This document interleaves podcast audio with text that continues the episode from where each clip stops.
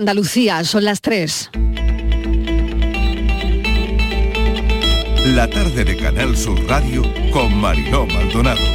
¿Qué tal? ¿Cómo están? Muchos se han visto las caras hoy en el transporte público por primera vez, sin mascarillas, desde hace tres años. Lo anunciábamos ayer, pero ya saben que es hoy cuando quien quiera se puede quitar la mascarilla. La granizada de ayer en Sanlúcar de Barrameda, tal y como sospechábamos, deja destrozados numerosos daños en menos de media hora, cerca de 50 invernaderos destrozados, la puntilla para el sector. Tenemos la borrasca Isaac encima, con avisos en algunas provincias andaluzas, aviso amarillo en Huelva, Málaga y Cádiz.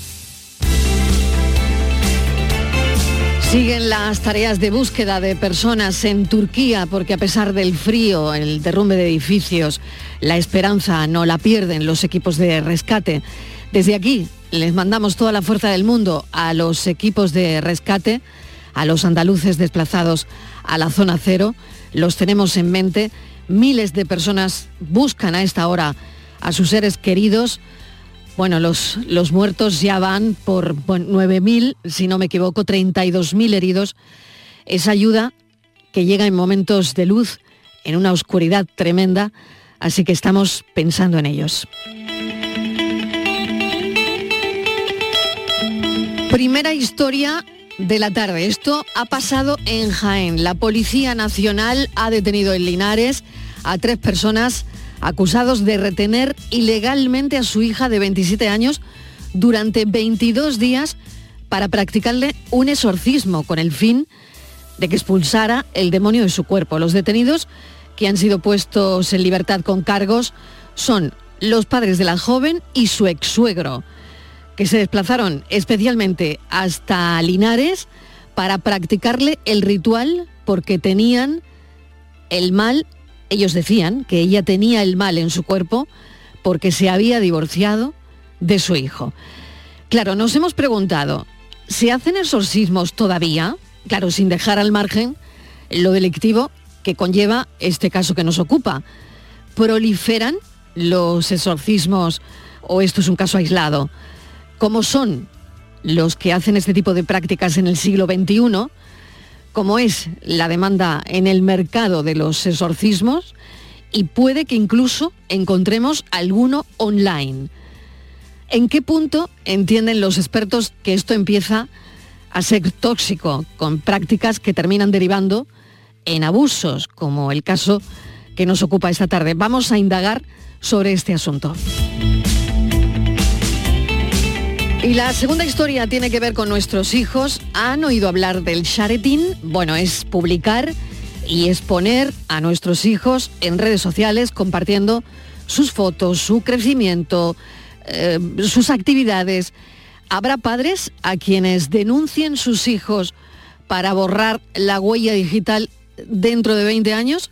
Pues todo podría pasar. Hemos pensado cómo se sentirá ese niño en las fotos cuando crezca, ¿no? Cuando vea pues toda esa huella digital que tiene desde que ha nacido en las redes sociales.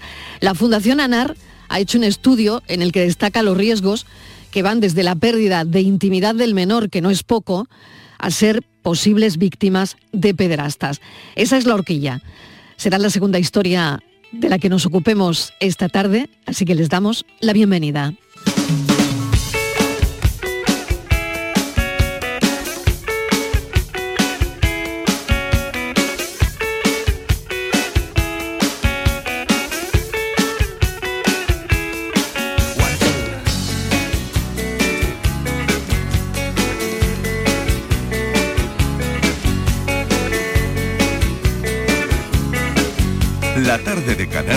Radio con Mariló Maldonado.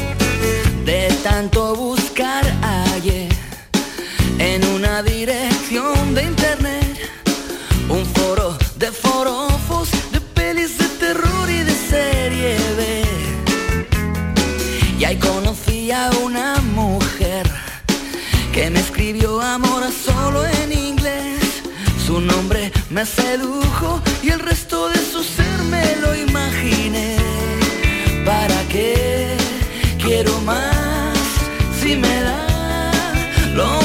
quiero tener?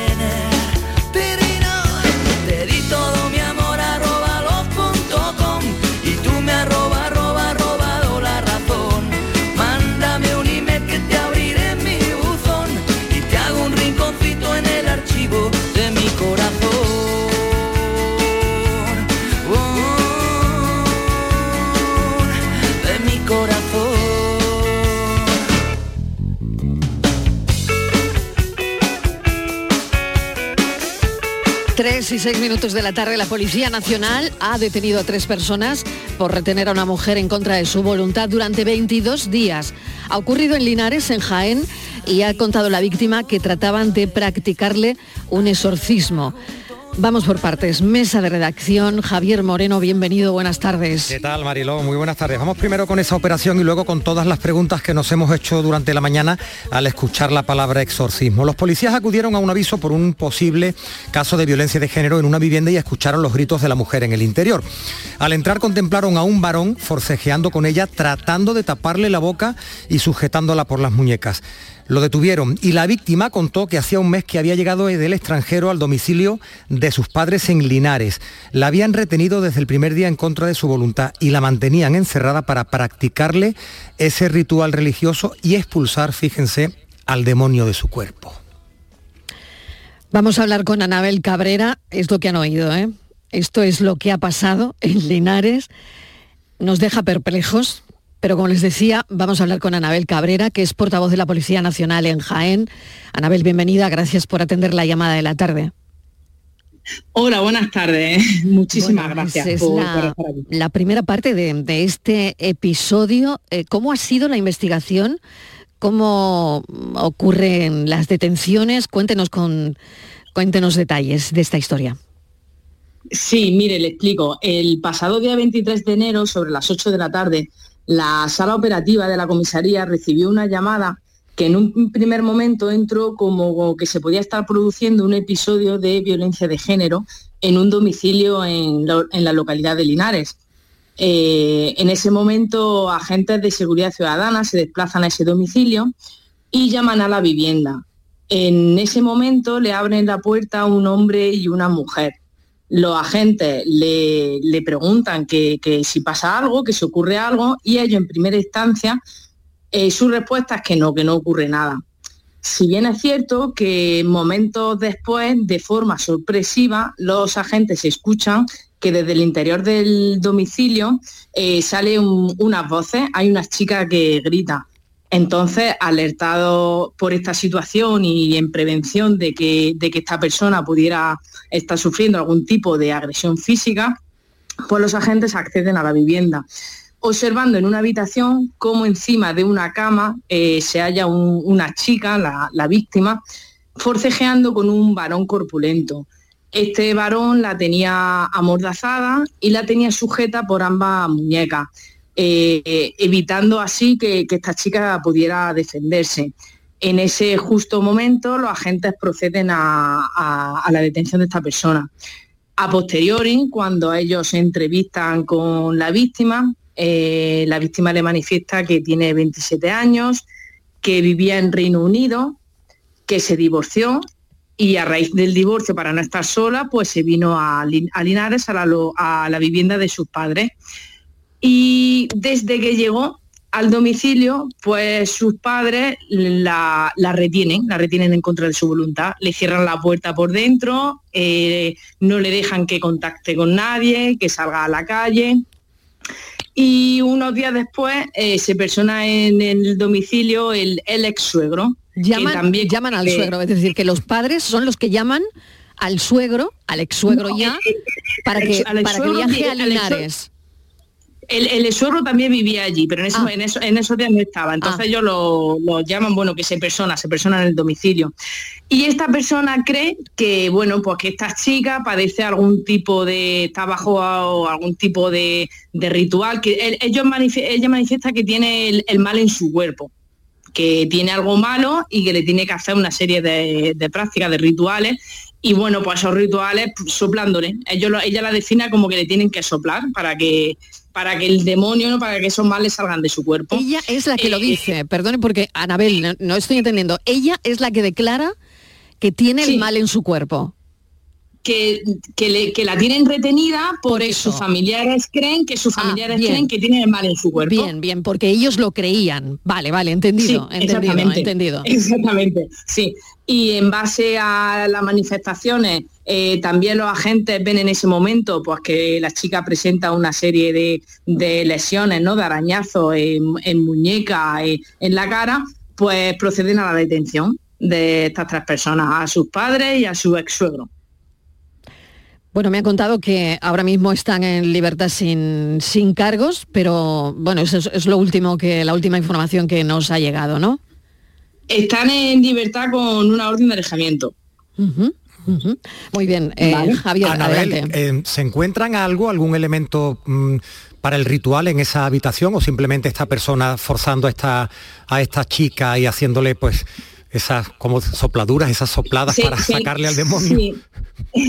Sí, eh, nada, se encuentra un poco de limón, se encuentran agua, se encuentra miel, porque la chica manifiesta que también le daban, le daban poca comida y que le, obligaban a tomar, a tomar esos productos. Mm. Y el delito consistiría en, tener a una persona retenida, ¿no? No sé si los agentes de la Policía Nacional están habituados a encontrarse con una situación, en el caso de que no estuviera forzada, de que le estén practicando un exorcismo. En ese caso, ¿cómo, cómo se actúa? en, en, el Código Penal, no sé si usted puede decirnos algo de ese tipo. Sí, lo, que le puedo decir es que lo detienen por un delito de detención ilegal, por el hecho de tenerla retenida en contra de, su voluntad. He oído también que había un elemento en la habitación, no sé si usted nos lo puede confirmar, un rosario, ¿es posible? Eh, no se lo puedo confirmar. Eh, le explico, la chica manifiesta que le agreden con objetos contundentes, entonces no especifica el qué. Anabel Cabrera, muchísimas gracias por habernos atendido, haber respondido nuestras preguntas de un caso que en principio esta mañana nos llamaba muchísimo la atención, desde luego. Gracias, un saludo. Buen turno. Igualmente, otro, otro para usted. Gracias. Bueno, vamos a seguir con esta segunda parte que tiene lo que hemos preparado hoy para los oyentes de la tarde, que tiene que ver con los exorcismos, que han fascinado a muchos autores de los que hay infinitas obras en el cine y en la literatura, Miguel Fernández. Bueno, todo dependerá de cómo, eh, de cómo quiera verse o escucharse la historia. Habrá quien lo atribuya a una manifestación religiosa y no faltará quien lo interprete como un trastorno de la mente.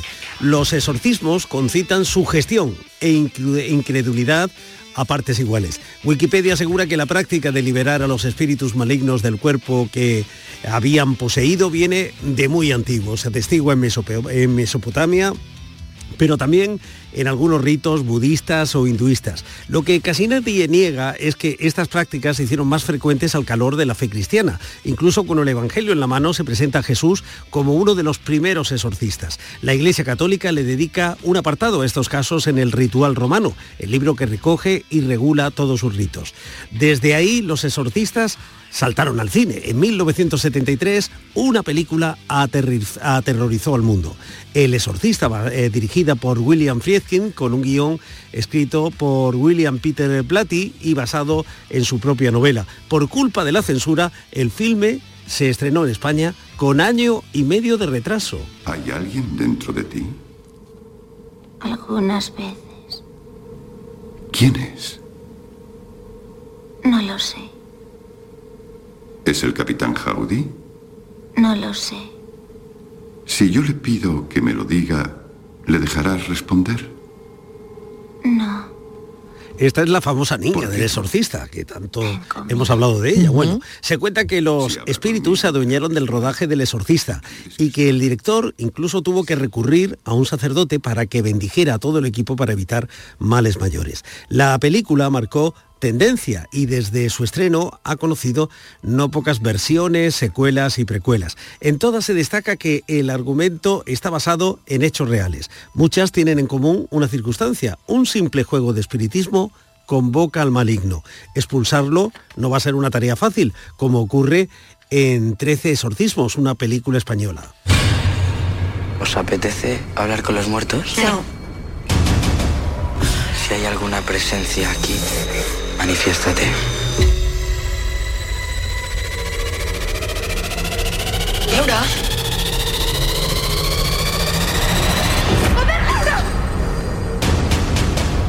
Mientras la imaginación recorre las pantallas, grandes, pequeñas y de ordenador, los libros y hasta las salas de teatro, en la vida real las cosas llevan más o menos su curso. Los distintos credos religiosos tratan de normalizar estas expresiones. Hay incluso, no sé si sabes, Mariló, una asociación internacional de exorcistas que tiene más de 200 miembros en todo el mundo. Uno de sus impulsores, el padre Amorth, trató de sensibilizar hasta su muerte a la jerarquía católica de la necesidad de fomentar estas prácticas, así como cómo deformar convenientemente a quienes las ofician, que hay mucho intrusismo, según parece, como en otros tantos asuntos, Internet y las redes sociales fomentan todo tipo de discursos, desde los más inquietantes a los más tranquilizadores. Abrir la puerta al demonio. Porque si tú no abres la puerta al demonio, el demonio no entra. Es como si tú estás en tu casa, llega alguna persona a hacerte quizás alguna invitación para que compres algún producto, a que cambies de religión, a lo que sea. Si tú no abres la puerta, la persona no entra. Si tú no enciendes el canal de televisión, el programa no entra a tu casa. Así que si no le abres la puerta al demonio, el demonio se queda fuera. Con la misma certeza y apasionamiento que algunos defienden estas prácticas exorcistas, los científicos intentan desmontar estos argumentos. La Organización Mundial de la Salud, la OMS, sin ir más lejos, considera que la posesión demoníaca es una forma de trastorno disociativo. Vamos, lo que antes llamábamos histeria. Este trastorno de personalidad múltiple es también conocido como de, monopatía o demonomanía. Pero YouTube no se lo pone fácil a la ciencia, ni mucho menos. Y no es fácil ni difícil toparse con un vídeo en el que se asegura que quien habla es el mismísimo Belcebú. Parla bene, in un bel italiano, e dici cose belle e tante cose. Parla. Ya podemos decir esta tarde que hemos escuchado la voz del demonio. ¿eh? Bueno, bueno, bueno, se me está poniendo la de punta. ¿eh? Que cada cual piense lo que quiera, no obstante, detrás de muchas de estas prácticas se esconden no pocos causos, eh, casos de fraudes. Según datos de la Iglesia francesa, son ya más de 2.500 las consultas oficiales en ese país y en estos momentos existen allí 130 exorcistas oficiales en todo el país. Y ni las eh, consultas ni las sanaciones salen gratis, Mariló. Mm. Se puede pagar 20 euros por un ritual y hasta 500 por un exorcismo con todos sus avíos. A veces liberarse del diablo sale muy caro. Gracias Miguel Fernández, es lo que hemos estado indagando esta mañana y me quedo con lo que nos comentaba Miguel ahora mismo, con lo que dice la Organización Mundial de la Salud, sin ir más lejos, que considera que la posesión demoníaca es una forma de trastorno disociativo.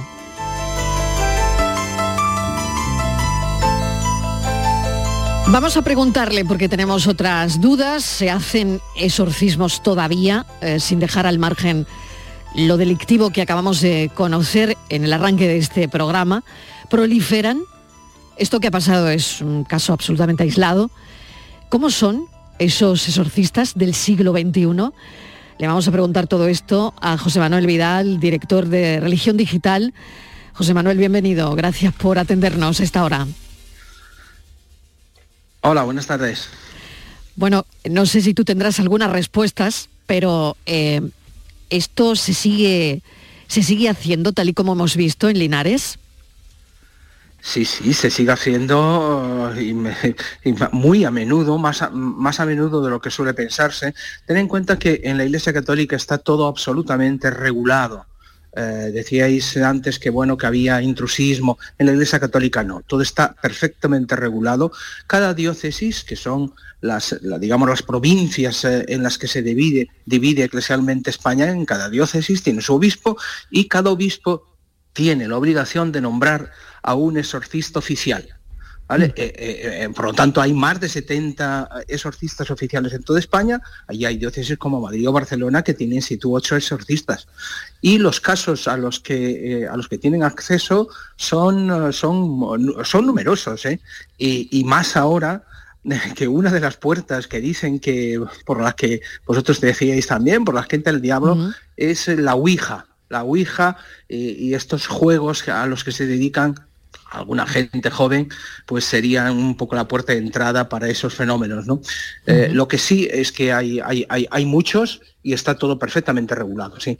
¿En qué punto eh, José Manuel, ¿en qué punto eh, se entiende o entendéis los, los expertos, personas que, escribís sobre esto, que esto empieza a, a, ser tóxico, ¿no? Prácticas que terminan derivando, como hemos visto en Jaén, en un presunto eh, abuso, en un presunto maltrato eh, hacia la víctima, hacia la persona que, mm, que dicen que tienen el demonio dentro del cuerpo. Hay un porcentaje muy elevado que de, causas psicológicas. Ten en cuenta que los exorcistas católicos no admiten ningún caso de posesión diabólica para realizar un exorcismo eh, si antes no se ha pasado por un examen médico, un examen psicológico y un examen psiquiátrico. Entonces, cuando le llegan a, cuando llegan a, sus manos, ya han descartado un poco todas, todas, todas esas vertientes y se centran fundamentalmente en, lo espiritual, en lo mistérico, en lo que, como vosotros decíais también, eh, eh, Jesucristo hizo eh, en, su tiempo en, Galilea, ¿no? Echarlos, expulsar los demonios. Él se dedicó también a expulsar muchas veces los demonios. Que hay casos que, se salen de madre y que, muchísimos, la, amplia mayoría. A mí alguna vez algún, algún exorcista me dijo que el 90% de los casos no eran posesiones demoníacas. Mm, o sea eh, que tenemos un, 10% más o menos que podrían ser lo que la Iglesia considera una posesión demoníaca. José Manuel, ¿qué tal? Buenas tardes. ¿Y qué tanto se parece un exorcismo, por, por lo que tú puedas conocer, por ejemplo, lo que hemos visto quienes hemos revisado esa película del libro de William Peter Blatty durante muchísimos años? ¿Qué tanto se parece a eso y qué tiempo toma de media un exorcismo por parte de un, cura o de un exorcista católico? Los, eh, los grandes casos, los casos eh, crónicos, digamos, eh, yo existí, yo existí hace 15 años a un exorcismo realizado en viví en directo, realizado por el padre Fortea, que es un exorcista que, que fue famoso hace unos años en televisión, salió en televisión a veces, incluso le grabaron con cámara oculta, y, esas cosas y asistía a un, exorcismo. El exorcismo que él estaba haciendo a una chica eh, del sur precisamente eh, lo, venía haciendo, le duró casi dos años y, al final consiguió, según él, eh, eso es lo que explicaba, pues echar al demonio. ¿no? suelen durar bastante los casos de, posesión diabólica y los rituales, el rito que se, que se hace eh, es muy parecido al de la película porque la película se basa, se basa en, el, en el ritual canónico al que todos los exorcistas católicos están obligados a seguir. Las oraciones, el, pedirle al, al, diablo a aquella criatura que supuestamente está allí dentro que salga en nombre de Dios, en nombre de la Virgen, rezar el rosario, echarle agua bendita por encima, todo ese tipo de cosas. Yo lo único que no vi en el, en el exorcismo al que asistí fue el giro de cabeza de eso de, de 180 grados, pero, de la película y, la, levitación sobre la cama de la niña del exorcista no tampoco imagino la, levitación llegó a un momento en que en que estás condicionado estás tan condicionado por que, te da la sensación de que sí que hubo un momento en que en que eh, aquella chica pues empezó a levitar por encima de su de la colchoneta en la que estaba. Es, eh, no, no estoy seguro, ¿vale? José Manuel, ¿a los sacerdotes se les forma en los seminarios o tienen una formación especializada por parte del Vaticano para convertirse en exorcistas? Es una formación posterior, es decir, no en los seminarios, en los seminarios no se forma nadie para ser exorcista. Después, una vez que son ya sacerdotes, eh, eh, eligen, los obispos eligen a los, a los que van a ejercer el, de exorcistas eh, con mucho cuidado. Tiene que ser un hombre de probada virtud, tiene que ser un hombre espiritual, tiene que ser un hombre serio, maduro. Eh, es decir, no, no cualquiera vale para ser exorcista y no eligen a cualquiera para ser exorcista. Una vez que el obispo le dice, oye, prepárate, pues entonces eh, ese sacerdote se va a Roma normalmente, donde hay una, una especie de escuela de exorcismos que llevan los legionarios de Cristo y, allí eh, les dan ciertas pautas para saber enfrentarse al, fenómeno. Mariló, ¿tú asistirías a un exorcismo si, José Manuel nos invitara al conocer un caso para grabarlo, para hacer un reportaje? Lo tengo claro, Javier, lo tengo claro. No, no, no. Y, justo iba a eso, ¿no? Iba a eso porque em, entiendo que no se le da mucho bombo. Bueno, llevamos aquí mucho tiempo, eh, Javier y yo, es el primer caso eh, que veo este de Linares, que bueno, que, que, además lo pongo en tela de juicio porque parece que ahí eh, quizás haya otro trasfondo, no lo sé. Pero eh, no sé, eh, esto no se ve, o, no sé si es que no se le da bombo, no sé si es que de alguna manera no sale a la luz. Claro, tú como periodista especialista en estos asuntos, José Manuel, pues creo que tendrás una respuesta, ¿no? Porque la lucha contra el diablo, em, bueno, hay sectores que verdaderamente se le echarían encima a la Iglesia para, para reprochar ese regreso de algo tan arcaico como derramar agua bendita a gente que a lo mejor puede tener un trastorno mental, ¿no? Claro, pues esa es una de las razones por las que en este momento ese tipo de cosas se lleva muy en secreto. Primero por la vergüenza social de la persona que esté afectada por esa posesión diabólica. Es decir, eh, eh, eh, la chica, esta que os cuento yo del exorcismo, venía desde el sur y, nadie lo sabía. El padre Forte en aquella ocasión utilizó el, el exorcismo para convencer a los que a los ateos, digamos, de que realmente el diablo existe y por lo tanto si el diablo existe también existe Dios, etcétera, etcétera. Y por eso le dio un poco de publicidad a aquel caso, bastante publicidad en aquellos años, a aquel caso de, de, la chica esta, ¿no?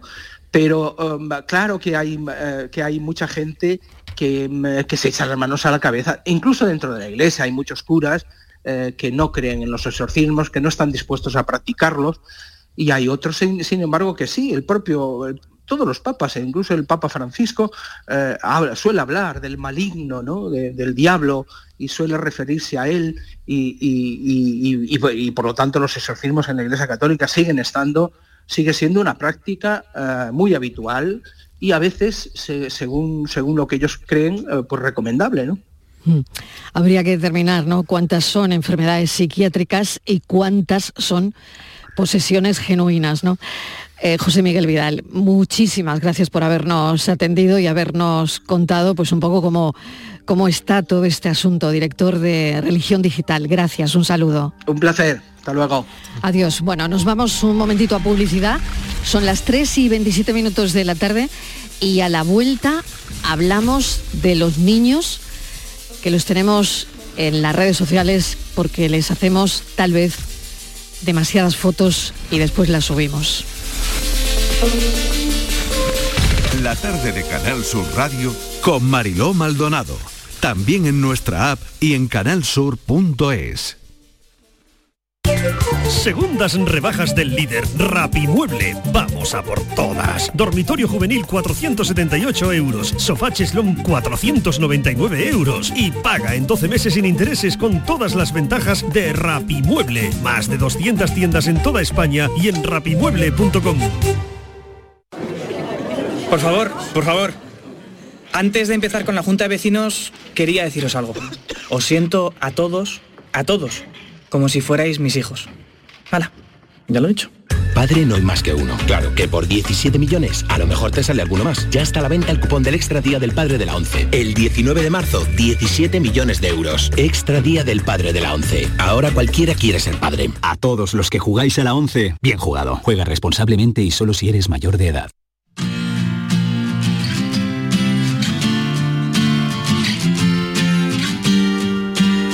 La tarde de Canal Sur Radio con Mariló Maldonado.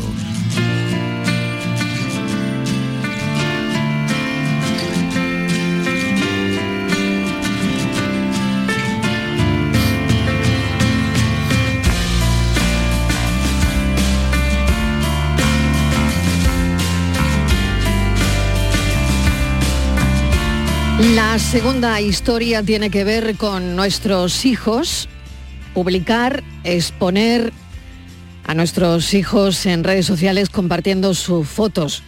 Claro que compartimos su crecimiento, sus actividades, lo bonitos que son. Habrá gente que no lo haga, pero está claro que solo basta echar un vistazo a las redes sociales para saber que muchos sí que lo hacen. Este martes se ha celebrado el Día de Internet Segura y la Fundación ANAR ha alertado sobre los riesgos de subir fotos de nuestros hijos a redes, Javier. Y no es la primera vez, ¿verdad, Mariló, que nos dan un toque a los padres sobre este asunto? Viene del inglés share, que es compartir el sharing, es el acto de sobreexponer a los menores de edad en las redes sociales, publicando y compartiendo sus fotos, su crecimiento, cualquier tipo de actividad. Pues eso, la Fundación ANAR nos ha recordado estos días que es una práctica cada vez más común y que entraña graves riesgos y consecuencias para los menores de edad. Compartir información sobre sus rutinas, sobre el colegio, el uniforme, las extraescolares, sobre la vida familiar, los cumpleaños, pues vuelve a los menores vulnerables a actos delictivos porque pueden ser localizables, ser objetos de burla por parte de los compañeros o de suplantación de identidad. Y en el futuro, además, los padres se exponen a una posible denuncia por parte de sus propios hijos. Vamos a hablar con Diana Díaz, directora de las líneas de ayuda ANAR. Es además psicóloga. Diana, bienvenida. Hola, ¿qué tal? bueno, este es un toque de atención. Eh, ya habéis dado alguno más, pero este es un toque de atención muy interesante a, los a las papás, mamás que suben fotos de sus hijos a redes. Sí, porque es verdad que estamos acostumbrados ¿no? a que bueno, pues los adolescentes hacen muchas veces ese uso inadecuado y entonces bueno, pues les responsabilizamos de, esa cuestión ¿no? enseguida.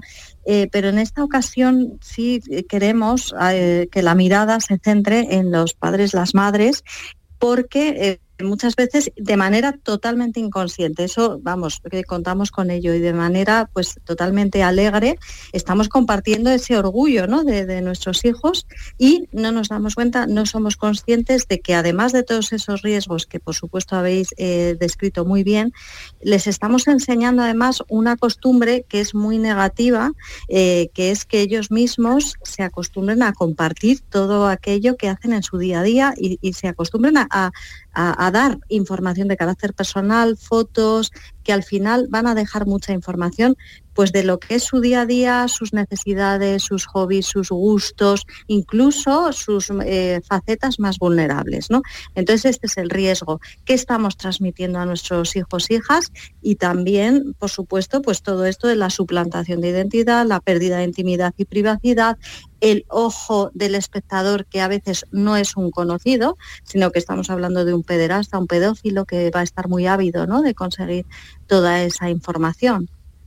Claro, nosotros no hemos crecido con eso, ¿no? Pero sí nuestros hijos, ¿no? Y yo me preguntaba esta mañana, ¿cómo se podrá sentir un niño dentro de 20 años, ¿no? Mm, con, con, toda esa huella digital que hemos dejado de él, claro, sin ninguna mala intención, como estás comentando, Diana. Mm, es verdad que lo hacemos porque nos sentimos orgullosísimos y porque nuestros niños son preciosos y maravillosos, pero... Eh, ¿Cómo se va a sentir ese niño cuando crezca, ¿no? En 20 años. Claro. Y todo también depende, ¿no? De, digamos, eh, los contenidos que estamos publicando, la intensidad con que lo hacemos. No estamos hablando de un hecho a lo mejor concreto, de una fotografía que mm, prácticamente no se les reconoce cuando son pequeños. estamos hablando de, una práctica muchísimo más, más constante, ¿no? Y que efectivamente, eh, aunque luego queramos borrar ¿no? todos esos contenidos, en realidad es imposible controlar todo aquello que se difundió. Es incontrolable, es incomparable eh, y además, esta es la, filosofía que hay que transmitir, la cultura de la privacidad, al final, a nuestros hijos e hijas. Entonces, efectivamente, ¿cómo les vamos eh, a explicar si ellos nos preguntan? Bueno, pues vivimos en este mundo donde eh, incluso tenemos poca reflexión sobre este tema y por eso nosotros ponemos el, foco, pero puede que algo no les guste, algo de lo que estamos compartiendo y que les pueda hacer daño. ¿no? Entonces, tenemos que ser muy cuidadosos pensando en su futuro y su presente, por supuesto. Javier. Sí, Diana, la Fundación ANAR lleva muchos años trabajando sobre la protección de los menores en diferentes ámbitos, eso ya lo, lo conocemos. Usted es directora de las líneas de ayuda, de la línea de ayuda. ¿Qué casos... les llegan a esa línea? Se lo pregunto para tratar de entender con casos concretos por qué saltan las alarmas. ¿Son a veces los propios padres que han compartido fotos de sus hijos los que llaman a ANAR a decir, miren lo que está pasando después de esto que yo he hecho? Bueno, pues son los propios adultos en ocasiones, pero efectivamente tras algún acontecimiento que les ha podido eh, suceder, donde bueno, pues eh, la fotografía a lo mejor ha terminado en un lugar indebido, bueno, pues ha habido algún riesgo derivado. Eh, sobre todo nosotros los riesgos los entendemos muchísimo desde la mirada de los propios menores de edad, que son los principales usuarios eh, de las líneas de ayuda, el grooming, por ejemplo, eh, el pederasta a través de las redes, cómo se infiltra, haciendo un vínculo que tarda meses incluso para vincular con el menor de edad y solicitar información al principio de carácter totalmente neutro para luego pedir imágenes cada vez más comprometidas y de contenido sexual. ¿no? Entonces, ese riesgo es muy claro y sobre todo eh, cuando te lo cuenta un menor de edad y muchas veces el propio eh, padre eh, que, ya tiene esa situación en, casa y no saben qué pasos dar o cómo actuar. ¿no? Entonces, entre todos vamos haciendo el puzzle de, lo que está, de lo que está pasando y sobre todo porque nosotros constantemente también estamos realizando materiales que pueden ayudar a la población tras los riesgos que nosotros recibimos. Y hace un tiempo hicimos la Carta de los Derechos Digitales eh, que se puede consultar en nuestra página web, que es muy útil, lo hicieron nuestro equipo de abogados para hablar eh, del interés superior del, menor de edad, incluso en el marco digital, ¿no? Los, menores de edad a qué tienen derecho. Pues eh, uno de los principales, aparte de a su salud y su seguridad también en los entornos digitales, por supuesto a su intimidad y a su imagen. Y es lo que vemos que actualmente se está compartiendo sin cesar y por lo que, por supuesto, escuchamos en la línea de ayuda es muy claro y por lo que todos sabemos, ¿no? Porque esto es una práctica que yo creo que todos estamos al día y lo, y lo vemos y lo experimentamos diariamente, ¿no? Como nuestros conocidos están haciendo, ¿no? Esa difusión de imágenes, eh, incluso por eso, pues sin querer, porque nos sentimos en ese orgullo, ¿no? De, la mm. paternidad y la maternidad. Y no somos conscientes de lo que luego en las líneas de ayuda estamos escuchando diariamente. Diana Díaz, muchísimas gracias por habernos atendido. Nos ha servido, esperemos que de mucho. Vamos a hablar de la parte jurídica si le parece, Diana. Gracias. Muy bien. Sonsoles Bartolomé es directora del Departamento Jurídico de la Fundación ANAR, también es abogada especializada en infancia y adolescencia. Acaba de hablar, Diana, sobre la Carta de Derechos Digitales que tiene un niño que tenemos todos, pero nos estamos centrando en la infancia. ¿Y si la foto termina donde no debe? ¿Y si mm, se le acosa a un niño por una foto o un vídeo que los padres hemos subido. ¿Dónde van a quedar esas denuncias, posibles denuncias, que un niño cuando quiera borrar su huella digital, su pasado en, Internet y se dé cuenta que la mayoría de fotos que tiene las han subido sus padres? Sonsoles, bienvenida. Hola, buenas tardes, muchas gracias. ¿Por dónde empezamos? Pues según me ibas haciendo pregunta tras pregunta, eso, eso estaba pensando yo, digo, a ver por dónde empiezo. yo empezaría enlazando justo con lo que ha comentado eh, Diana, ¿no? desde el punto de vista de la prevención y desde poner sobre la mesa eh, algo que ahora mismo no está, porque yo creo que ahora mismo eh, un padre que hace, ¿no? que, que sube una foto, hablamos, Diana lo explicaba muy bien, de algo reiterado, cotidiano, de forma que expongas la vida de tu hijo en, a través de, las redes y medios digitales. No tiene conciencia de esos riesgos, ¿no? Mm. Entonces, como toda forma de que puede generar violencia, la mejor forma de erradicarla es la prevención. Pero tú no puedes prevenir algo de lo que no eres consciente, ¿no? Por eso, en ese año 2019 ya eh, Fundación ANAR sintió la necesidad de elaborar eh, esa carta que en realidad em, lo que decimos es los derechos que se reconocen eh, a los niños, niñas y adolescentes, en concreto los que tocamos ahora, el honor, la intimidad y la imagen, desde nuestra Constitución, a una ley orgánica mm, que regula y la protección civil de esos derechos del 82, hasta la ley orgánica de protección jurídica del menor, hasta el reglamento y la ley orgánica de protección de datos, hasta el Comité de Derechos del Niño de Naciones Unidas ha elaborado una observación requiriendo a los estados eh, para e implementar medidas de cara a esta concienciación, de cara a que los derechos de los niños en la vida física hay que respetarlos igualmente en el entorno virtual, que es eh, otro entorno en el que igualmente ellos eh, desarrollan buena, buena parte de, sus, de sus actividades cotidianas desde la prevención y desde la concienciación, porque los riesgos son muchos. Mm, ah, eh, mencionabas el que una foto efectivamente pueda terminar en una página inadecuada, pero tenemos también riesgos inmediatos a seguridad física.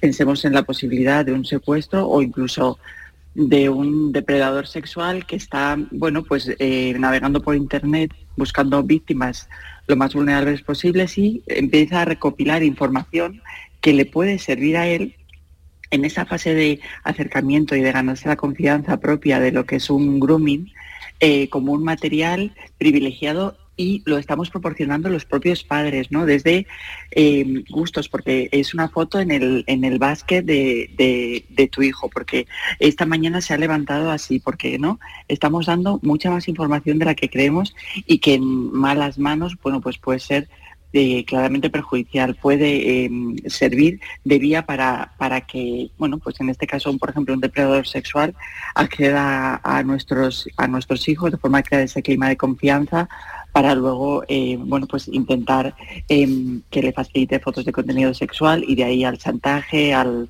abuso y, bueno, toda la situación crítica que se puede producir después. Y son soles para que quede claro, esto no es que el niño es mío y hago lo que me da la gana, eso a los padres, ¿no? El niño es un sujeto de, de derecho y hasta puede caerle al padre una denuncia en el futuro, como se ha venido comentando, ¿no? Bueno, es que eh, los niños nacen con su derecho al honor, a la intimidad y a la imagen y precisamente eh, las madres y los padres, dentro de ese deber de velar por ellos, eh, este es un derecho fundamental de ellos por el que además deberíamos de tener especial cuidado en, proteger. Sin lugar a dudas, podemos tener un mal uso cuando hablamos de ese, y lo repito, no, no, es publicar una foto en un grupo familiar de WhatsApp, hablamos de esa sobreexposición sí nos puede dar lugar a que en un determinado momento el menor pudiera eh, reclamarle a los padres una indemnización por los daños y perjuicios causados. Podemos hablar de mm, toda, toda esa exposición que le pueda causar sentimientos de eh, humillación, de tristeza, de depresión, de, que le afecte en su vida personal, social o incluso laboral. ¿no? Entonces, sin lugar a dudas, eh, bueno, estamos en el camino, pero podemos encontrarnos con ese tipo de acciones.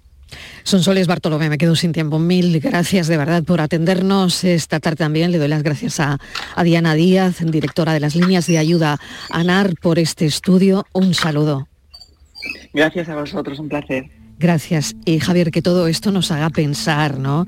Eh, yo me quedo con ese titular que acaba de decirnos Sonsoles, que los niños nacen con su derecho a la intimidad, ¿no? Por supuesto yo tomo nota, no, lo hago habitualmente, pero tomo nota y lo tengo clarísimo, Mariló. Sí, yo tampoco lo hago habitualmente, pero tomo nota, porque a veces no, no te falta ese impulso, ¿no? De decir, ay, qué bonitos están mis niños, lo voy a compartir. Pero hay que pensarlo, hay que pensarlo. Bueno, gracias Javier. Un abrazo, hasta, mañana. Adiós. Nosotros ofrecemos y ya los oyentes que saquen sus propias conclusiones. Bienvenido, Francis Gómez. Vamos con la foto del día. Buenos días. Hoy os traigo esta imagen desoladora de los, de, los terremotos de Turquía y Siria como llamamiento a la población si se abren canales de ayuda para que todos podamos poner nuestro granito y ayudar a, esta gente. Y también eh, lo hago desde un punto de vista simbólico, precisamente porque Aquí eh, hay mucha gente diciendo que están las cosas mal, que todo va mal, pero realmente eh, tenemos mucha suerte y eh, cuando se dan este tipo de tragedias te hacen ver la suerte que tenemos en, en Occidente y en los sitios donde no ocurren o suelen ocurrir muy poco estas cosas. 11.000 muertos por los terremotos en Siria y Turquía Erdogan está admitiendo ya dificultades en los rescates. Es la foto del día. ¿De quién es, Francis? Buenas tardes, Mariló. La imagen la ha seleccionado Paco Bonilla para la tarde. Fotógrafo que proviene del mundo del fotoperiodismo ligado al diario El País desde 1991, también ha trabajado durante muchos años como freelance para EFE y la agencia Reuters desde Almería. Desde 1991 hasta 1998 trabajó para Ideal de Almería. Ha publicado también en cabeceras internacionales como The New York Times, The Guardian, Boston Globe, o el Universal, entre otros. Su mirada a los temas sociales le ha hecho merecedor de distinciones como el Premio Andalucía de Migración en 2004 por la exposición y libros Las manos del campo. Con la crisis de la prensa y la precariedad que vive la profesión de fotoperiodista, desde 2012 se reinventó como fotógrafo de eventos, editorial y publicidad. Una pausa pequeña y Andalucía pregunta. La tarde de Canal Sur Radio con Mariló Maldonado también en nuestra app y en canalsur.es. Los guerrilleros, tapicería y colchonería en Utrera, a precios de fábrica. Cheslong de 3 metros con asientos extraíbles, cabezales reclinables, canapé, dos puff, cojines decorativos de regalo y telas antimanchas a elegir. Antes 899 euros y ahora solo 499 euros. Sí, sí, has escuchado bien, 499 euros. Y por un euro más televisor LED de 32 pulgadas de regalo. Estamos en Utrera, carretera Carmona número 15 en Utrera, Sevilla. Entregas en 48 horas. ¿Sabías que los niños de entre 6 y 15 años tienen atención dental gratuita? Mediante el Plan de Atención Dental Infantil de la Junta de Andalucía, los niños de hasta 15 años tienen asistencia dental gratuita en clínicas concertadas. De Implant, como clínica concertada, ofrece a tu hijo asistencia dental gratuita para garantizar un perfecto desarrollo bucal hasta su edad adulta. Pide cita en theimplant.com y ven a conocernos. Toda la información del fin de semana la tienes en el avance de la mañana con Días de Andalucía Noticias Sevilla. Con el repaso a todo lo que necesitas saber y la información local más útil. Días de Andalucía Noticias Sevilla. Sábados y domingos desde las 9 menos cuarto de la mañana. Canal Sur Radio. La radio de Andalucía en Sevilla. En Canal Sur Radio, por tu salud, responde siempre a tus dudas. Hoy hablamos de medicina estética, una disciplina que sin ser una especialidad oficial tiene un sentido social y tienen gran demanda últimamente, especialmente entre los hombres, por cierto. Pero ¿cuáles son sus límites y quiénes son los doctores que deben realizar determinadas actuaciones? Lo vemos todo esta tarde con los mejores especialistas en directo y con todas tus dudas y preguntas. Envíanos tus consultas desde ya en una nota de voz al 616-135-135. Por tu salud, desde las 6 de la tarde con Enrique Jesús Moreno. Más Andalucía, más Canal Sur Radio. La tarde de Canal Sur Radio con Mariló Maldonado. Estos son nuestros teléfonos 95 1039 105 y 95 1039 16. Y otro de nuestros abogados esta tarde, Rafael del Olmo, administrador de fincas de Roca Administraciones. Rafa, bienvenido. Muy buenas tardes. Vamos a recordar los teléfonos para los mensajes de audio que quieran dejar los oyentes 670 94 30 15 670 940-200, Estivaliz Mesa de Redacción. Hola, ¿qué tal? Buenas Vamos tardes. con esa moda de colocar cartelitos en los portales y ascensores para quejarse de algún vecino, ¿no? Sí, Marilo, está ahora muy de moda para, bueno, carteles que sacan a la luz por los conflictos, los malestares de los vecinos. Esto ocurre aquí, allí, en pueblos y en ciudades, en todos los sitios, ¿no? Hay muchísimos, o sea, eh, hay cantidad de, de, carteles que te puedes encontrar porque, bueno, muchos de ellos aparecen en, en las redes, ¿no? Por ejemplo, voy a, te voy a leer uno que, alguno que he seleccionado, este es desagradable pero existe. Uh -huh. Dice, agradecería a la cerda del edificio que la próxima vez que se caga encima se deshaga de sus bragas y excrementos en su casa y no los Madre tire mía. al patio. Esas Madre cosas mía. se publican en zonas comunes en portales. Por ejemplo, alguien que también crea discordia, otro cartel, dice, o no saben leer o no entienden lo que es respetar el descanso. O sea, tiene mmm, mala leche el mensaje porque es escueto pero muy claro. Dice otro, por ejemplo, que dice, se recuerda a los vecinos que los pasillos son zonas comunes, que no son trasteros, no se pueden dejar en ellos calzado, basura. Y recuerda, estamos en el siglo XXI. Y, por ejemplo, dice un vecino anónimo, Mariló, exige al resto de los vecinos, fíjate tú, ¿eh? este que este tiene, este tiene su guasa, ¿eh? A mí este me parece, no sé, Rafael del Olmo, me parece tremendo. Porque es, eso sí, el vecino tiene la cara muy dura, porque es anónimo. Y dice, exige al resto de los vecinos jurar, Mariló, por Dios o por su honor, que no son responsables de tirar basura en el portal o en el ascensor. Y para rematar, este autor anónimo incluye en el cartel una serie de casillas para que los vecinos del inmueble firmen Madre su juramento. Esto da, esto da, para un libro, ¿eh? Entonces yo te quería preguntar... Eh, si esto se puede hacer, porque está, está en boga ahora mismo, y si tú puedes eh, poner en tu portal mmm, cualquier tipo de cartel ofendiendo a veces, o no, a veces con razón, ¿no? Pero es que es algo que cada día se está, se, se está extendiendo más. Sí, sí, sí, sí, sí.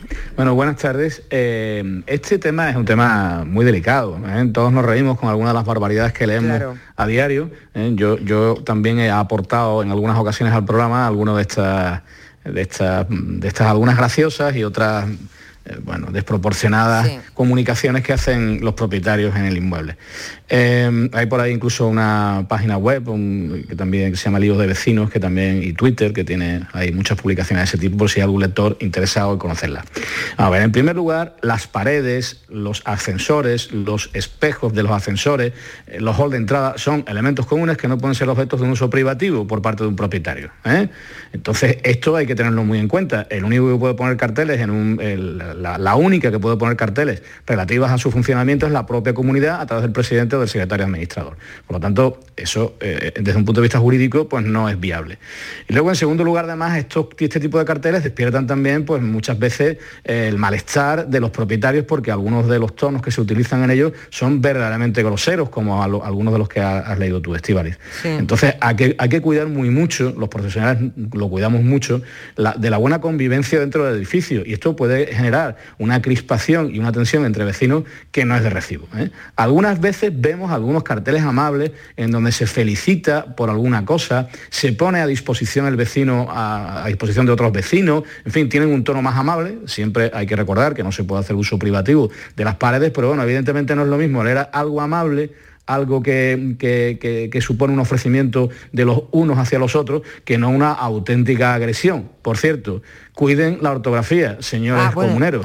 Es muy importante cuidar la ortografía. porque a veces, además de todas las deslegitimaciones de las que estamos mm. hablando, se añade una más que, ¿por qué no decirlo?, es la falta de cultura y la falta de cultura ortográfica y gramatical. Entonces, algo que puede ser meramente ofensivo o meramente amistoso, además se convierte en una agresión a la vista del que lo lee. Pero además, ¿no es más fácil, no sé, antes de escribir una burrada con falta de ortografía, si se da el caso, y poner un cartel, ¿no es más fácil tocar el timbre de esa persona, dar la cara y pedirle a ese vecino que deje de hacer lo que sea o que sea respetuoso con el ruido. No siempre es fácil, ¿eh? No, siempre sí, es no es fácil, pero también siempre lo yo, yo desde mi despacho y desde, desde los despachos de los administradores de fincas colegiados nos llevamos toda la semana mandando circulares a los propietarios pidiéndole determinadas rectificaciones en sus comportamientos o informándole de determinadas circunstancias. Hoy mismo yo he mandado a un polígono industrial aquí en la provincia de Sevilla una circular pidiendo que por favor se abstengan de tirar basura a la calle del polígono. Eh, y se le dice a todo el mundo, algunas personas cuando no se dan cuenta de que es una circular genérica también se molestan, es verdad, y te dicen, bueno, ¿y por qué me mandas esto? No, mire usted, es que es una circular para todos los propietarios, no es que sea usted el, el exponente del mal hacer, sino simplemente que se pide a todo el mundo que haya un comportamiento cívico en, este sentido. Bueno, es una forma también de actuar y yo creo que es mucho más eh, beneficiosa ¿eh? la comunicación privada eh, que no la exposición pública, sobre todo cuando se está señalando con el dedo a alguien en particular. Vamos a recordar el teléfono del programa. Estos son nuestros teléfonos 95 1039 105 y 95 1039 16. Y hace un momentito lo ha marcado Ana de Málaga. Ana, ¿qué tal? Bienvenida. Hola, buenas tardes. Enhorabuena por el programa y muchas gracias por escucharme. Muchas gracias. Adelante, Ana. Mire, yo quería hacerle una pregunta a este señor. Mire, mm, eh, aquí en la variedad donde yo vivo están poniendo ascensores, ¿vale? Entonces resulta de que hay unos bloques que son de 20 vecinos, de cuatro plantas, el ascensor hay que ponerlo por la parte de fuera del bloque, ¿vale? Entonces, a la parte de los que vivimos en la parte de fuera de por donde va el ascensor, nos tienen que quitar dos metros de, de, la, de cocina, bueno, de lavadero, yo tengo la cocina allí puesta en el lavadero, pero bueno, nos tienen que quitar dos metros, ¿vale? Que por ahí sería donde a, mí, a mi vecina de al lado, nos quita mm, un metro cada una, que ahí sería donde iría el hueco del ascensor para pasar al pasillo, ¿vale? Entonces, a nosotros nos quitan dos metros de cocina y dos metros a mí. Eh, sin embargo, a los de, o sea, a los que miran para el patio no le, no le quitan nada porque no tienen que tocar nada, porque el, ascensor va por esta parte.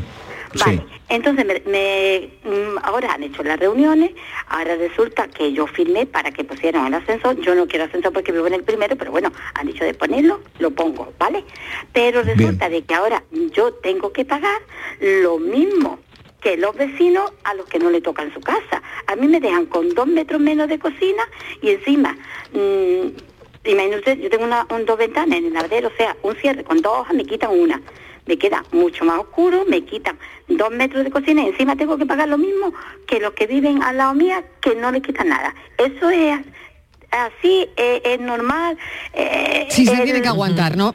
Ana. Me tengo que aguantar, pero yo quiero preguntar, yo quiero Claro, claro, yo tengo exact- no, exactamente, a reclamar exactamente. algo. Que esa es la pregunta, ¿me tengo que Eso, aguantar? Claro, ¿me tengo que aguantar con esto? O, puedo reclamar o algo. puede reclamar, o- claro. Eso, algo, algo, qué este hombre me dice. Venga, pues a ver, Vale. a ver, Rafa. señora, en primer lugar, usted tiene, ver. como es lógico, que consentir que su propiedad se vea disminuida. ¿eh? Si usted no consiente en perder dos metros cuadrados de su superficie privativa, pues no va a haber ascensor.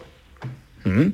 o tendrán que buscarse, tendrán que hacer otro proyecto, pero usted no puede perder parte de su propiedad privada porque la comunidad de propietarios ha decidido poner un, un ascensor. Segundo, si usted decide dar su consentimiento, podrá negociar con la comunidad, evidentemente que se le indemnice un justo y precio, una cantidad, ¿eh? en función de los metros cuadrados de los que usted renuncie en beneficio de la comunidad.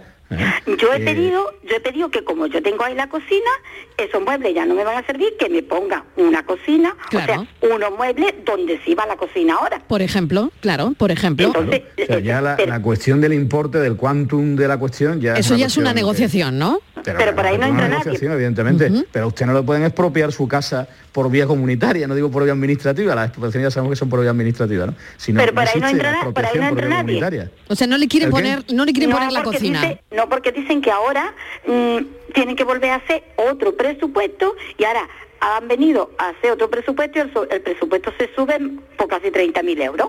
De hace ya 5 o 6 años que se hizo el primero, al hacer un presupuesto nuevo ahora, con la modificación y con todo eso, ya va todo nuevo. Entonces, Claro, pero no- sí le no pueden, claro, claro, sí le pueden quitar metros de su casa, pero luego no, no quieren llegar a una negociación de una con casa ella. de, de una casa de vecina 57 metros, le hablo, no sé, creo que Tienen la sartén por el mango, es decir, a usted no le pueden quitar parte de su vivienda.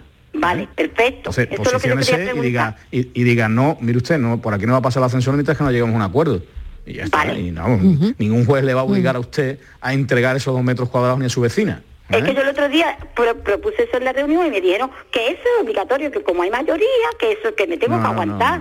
Entonces, La, la mayoría decide sobre las zonas comunes, pero no puede decidir sobre nuestras zonas Sobre su casa no puede decir. Sobre su casa. Claro, sobre su ¿Eh? casa no. pues, me, ha dejado de tranquila, me ha dado una tranquilidad enorme. Bueno, me alegro. No, no Ana, no, no, no. Un Ana, abrazo. un beso, un beso. Bueno, qué caso más interesante, Rafa. De es un caso muy interesante No, porque es verdad. preguntar que si había algún administrador de fincas colegiadas al frente de la comunidad, pero supongo que no lo habrá, porque Claro, una casa que tiene 57 metros cuadrados donde vive esta señora, que le van a quitar dos metros. Dos. Y que, y que al final, claro, mm, es normal que la gente necesite el ascensor, es normal esa solidaridad de la que, bueno, evidentemente esta vecina está dispuesta.